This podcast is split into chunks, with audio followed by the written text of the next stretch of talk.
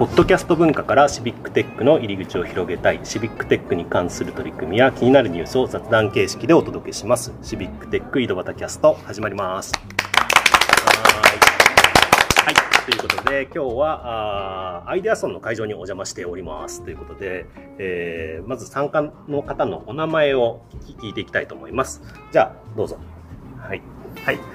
はい。岐阜協立大学経営学部で、えっ、ー、と、講師をしてます。市川大輔と言います。よろしくお願いします。はい、よろしくお願いします。はい。あ、今日は参加しました。 Code for ワリのなんやです。はい。します。大学1年生のニックネームですけど、マキと言います。よろしくお願いします。マキさん、よろしくお願いします。コードフォー岐阜の安田です。よろしくお願いします。はい、安田さん、よろしくお願いします。ということで、えー、まあ、今日はアイデアソンっていうことなんですけど、これはどんなイベントなんですか？えっとですね、あの、シビックテック界隈の方なら、あの、よくご存知と思いますけれども、うん、あの、アーバンデータチャレンジっていう有名な、あの、全国規模のイベントがあってですね、はい、一応それの、えっと、岐阜ブロックの活動ということで、今年、あの、僕がちょっとネタを持ち込みまして、はいはい、えっと、今年はですね、伝統文化 ×IT と。いうテーマで、えー、やっておりますと。いうことで、ちょっと僕がですね、いろいろ気になって、うん、あの、コロナ禍でやっぱりなくなっていくイベントとかお祭りっていうのはやっぱりあの多くあるっていうのを聞いたので、うん、まあそれをなんか IT の力を使って、まあ後世に残していくことがなんかできないかなというふうに、えー、考えまして、うん、えー、今年取り組みを始めたということになっております。なるほど。で、この岐阜の伝統文化みたいなところを残していくっていうことですかね。そうですね。すごい。そんな感想しかないですが、はい、いやいやそそれにこう学生が加わってきてるっていうのはどういった部分ですか？市川さんに聞いた方がいいのかな？はい、はい。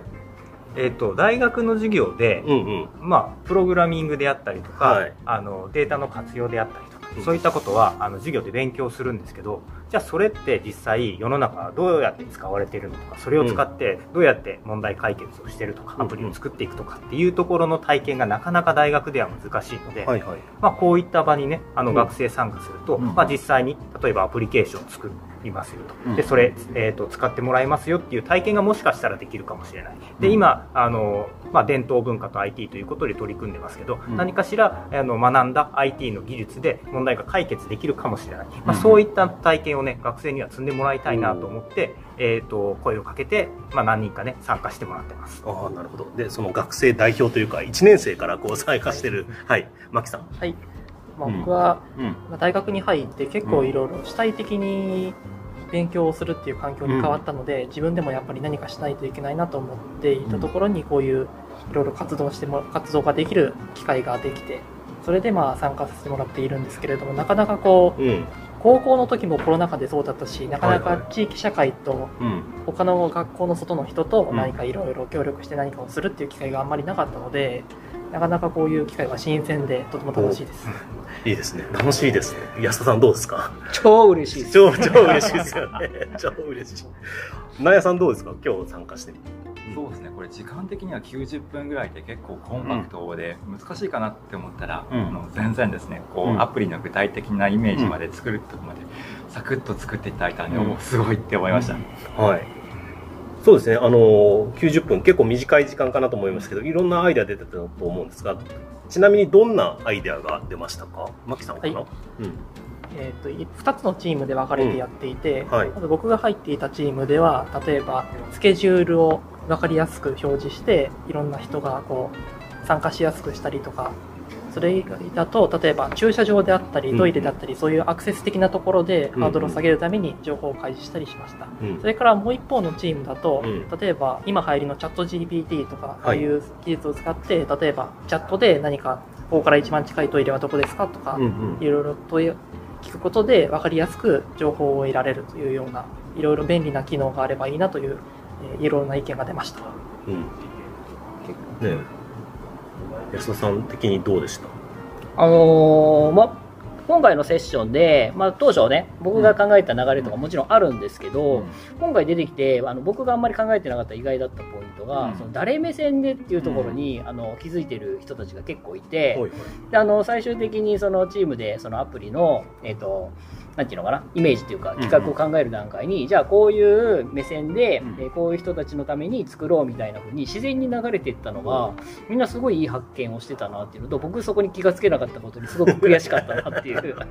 そこはもうちょっとなんか掘り下げていけたらなっていう感じで、本当に今日学びの多い一日でした。市川さんどうですか？学生が出してきたアイデアとか。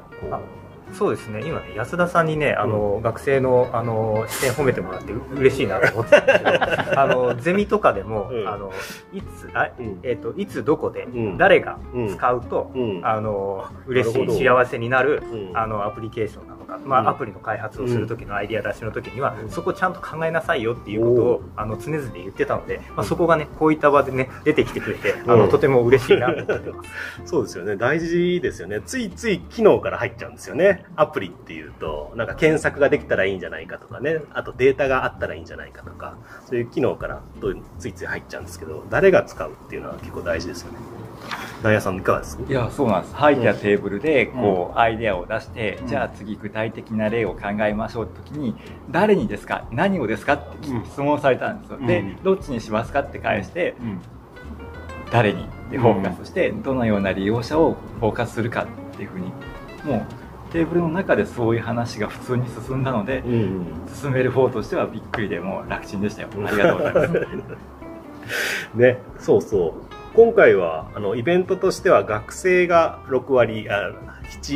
7割ぐらいであとあ3割が大人っていう感じだったんでまああのすごく私も参加してみてね、あの、面白かったですね。はい